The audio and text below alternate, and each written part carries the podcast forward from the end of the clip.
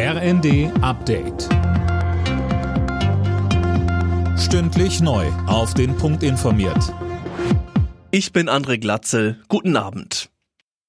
Das Gespräch von Vertretern der Landwirtschaft mit den Ampel-Fraktionsspitzen ist ohne konkretes Ergebnis geblieben. Auch nach der Großdemo der Bauern in Berlin will die Bundesregierung an den schrittweisen Subventionskürzungen beim Agrardiesel festhalten.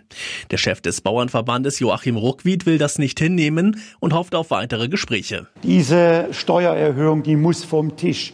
Wir würden den teuersten Agrardiesel neben den Niederländern in ganz Europa fahren. Und im Anschluss müssen wir dann Dinge besprechen, die schon länger nicht gelöst sind.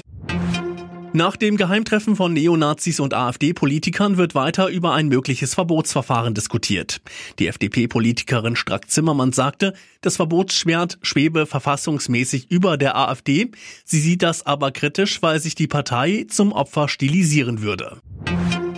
Remigration ist das Unwort des Jahres 2023. Das hat eine Jury aus Sprachwissenschaftlern bekannt gegeben. Philipp Rösler mit den Einzelheiten. Das Wort ist ein rechter Kampfbegriff und beschreibt beschönigend eine menschenunwürdige Abschiebepraxis, heißt es von den Sprachexperten. Zuletzt war Remigration nach einem Treffen von AfD-Politikern mit bekannten Rechtsextremen in den Schlagzeilen. Auf Platz zwei der Wahl kam das Wort Sozialklimbim im Zuge der Diskussion um die Kindergrundsicherung.